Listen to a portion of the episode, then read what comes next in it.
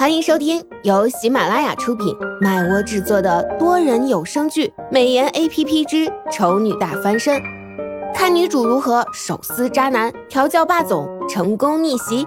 演播：麦芽庆谷、巧克力烧麦、很赞的赞等众多 C V。第三十一集，裴丽玉拽住苏荣的头发，动作粗鲁的将她往床边拖。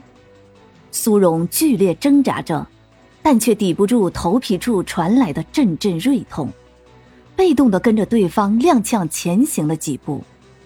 经过桌子的时候，眼睛瞄见放在上面的杯子，他伸手想要去拿，却没有拿到，反而被裴丽玉发现了他的举动。裴丽玉猛一用力，将他直接甩在了地上，脸上带着阴笑。想拿东西砸我！苏荣摇着头往后退，裴丽玉却速度极快的压了上来，滋啦一声撕开了他的衣服，随后俯身过去，一口咬在了他的胸口处。苏荣疼得惨叫一声。这时，房门突然被敲了敲，苏荣急忙要呼救，却被裴丽玉用手捂住了嘴巴。裴丽玉警告他说。你要是敢出声，我就把你从这里丢下去。苏荣眼里闪过惊恐，不敢出声了。裴丽玉朝门那边吼了一句：“谁？客人，您点的午餐已经到了，请问是帮您放在门口，还是拿进去？放在门口。好的，打扰了，客人请慢用。”脚步声渐渐远去，苏荣眼神里的光也随之渐渐淡去。他知道。他错过了一个获救的机会，他可能逃不过了。眼泪滑落下来，眼神却在那一瞬间变为了惊讶。他看到一个人从窗户那边跳了下来，几步上前，便将毫无防备的裴丽玉掀开了。接着，裴丽玉在反应过来之后，虽然有过一些反击，然而却都不是对方的对手。短短的时间内。就让对方一拳击打在脑门上，晕了过去。苏荣还愣在原地，傻傻的不知道作何反应，就连自己此刻几乎是衣不蔽体的事实也忘记了。那人没有转过身来，而是脱下外套，往身后一丢，精准的落在了苏荣的身上。把衣服穿上。苏荣愣愣的抱着那件。还残留着对方身上余温的外套，不知道是不是出于对强者的崇拜，他忍不住就心猿意马了起来。随后反应过来一个事实，自己的身子竟然险些被对方看光了。他顿时脸上一红，慌慌张张的把衣服穿上。等他穿好衣服再抬头，那个人早就已经没影了。苏荣看向还开着的窗户，呢喃了一声：“唐先生，谢谢你。”不对，这里是八楼呀。苏荣跑过去往下一看，哦，还好还好，没有出现坠楼尸体什么的。不过，对方到底是怎么办到的？从这里进来，又从这里出去，怎么想都不是正常人能办到的吧？这个唐先生。到底是什么人？还有，他果然是在监视我吧？不然怎么会这么巧合的能够在关键时刻救下我？而且他未免也来得太快了一点吧？当初从他家里出发到这里，我可是花了好几个小时呢。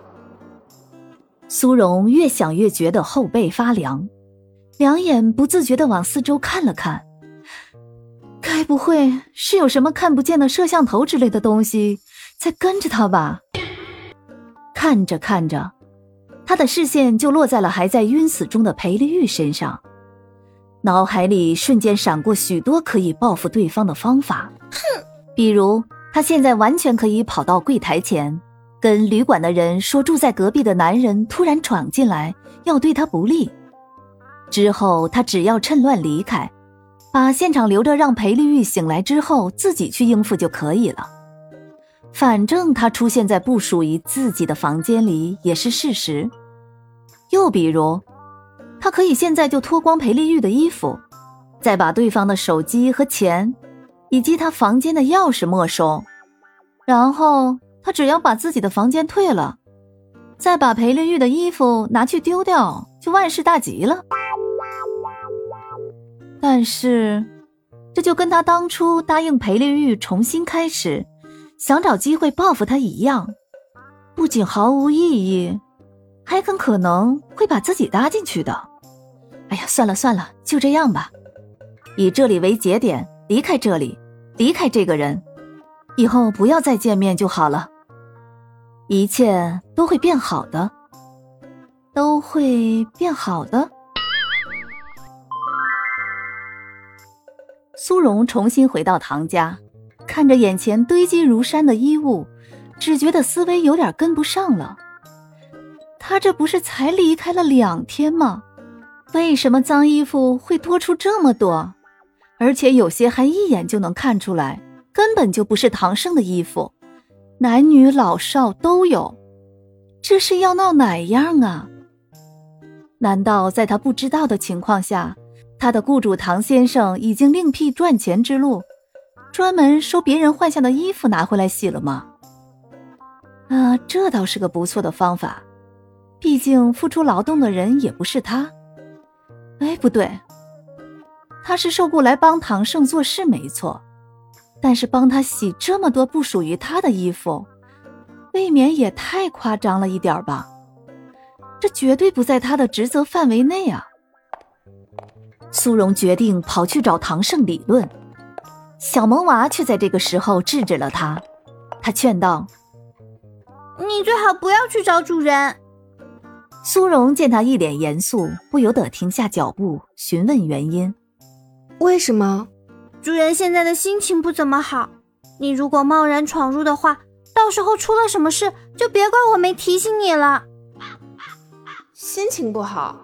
难道是因为我没有按照指令把他需要买的东西买回来，就擅自跑回来了，所以他还在生气？这些衣服该不会是对我办事不利的惩罚吧？苏荣最后再看了那堆衣服一眼，犹豫了一下，还是只能认命的将衣服一件一件的往洗衣机里面塞。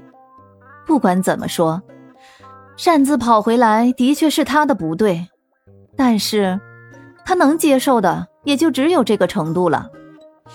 如果唐胜敢让他全部手洗的话，他就……唉，似乎也只能乖乖的手洗了。所以在唐胜还没下达手洗指令之前，他得赶紧把这些衣服通通塞进洗衣机里，刻不容缓呀！终于完成了。苏荣挂上最后一件衣服，抹了把额头上的汗水，顿时有种大功告成的感觉。转身往里头走，就发现书房的门开了，唐胜从书房里面走出来。苏荣犹豫了一下。还是走过去打了声招呼，唐先生。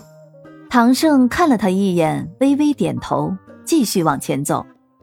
经过这几天的相处，苏荣已经大致能猜到对方是出来干什么的了。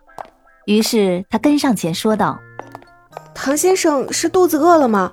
我这就去厨房准备。”“不用了，我今天出去吃。”唐胜淡淡的说了一句，没有给苏荣反应的时间。径直出门了。感谢您的收听，有爱一定要加关注哦。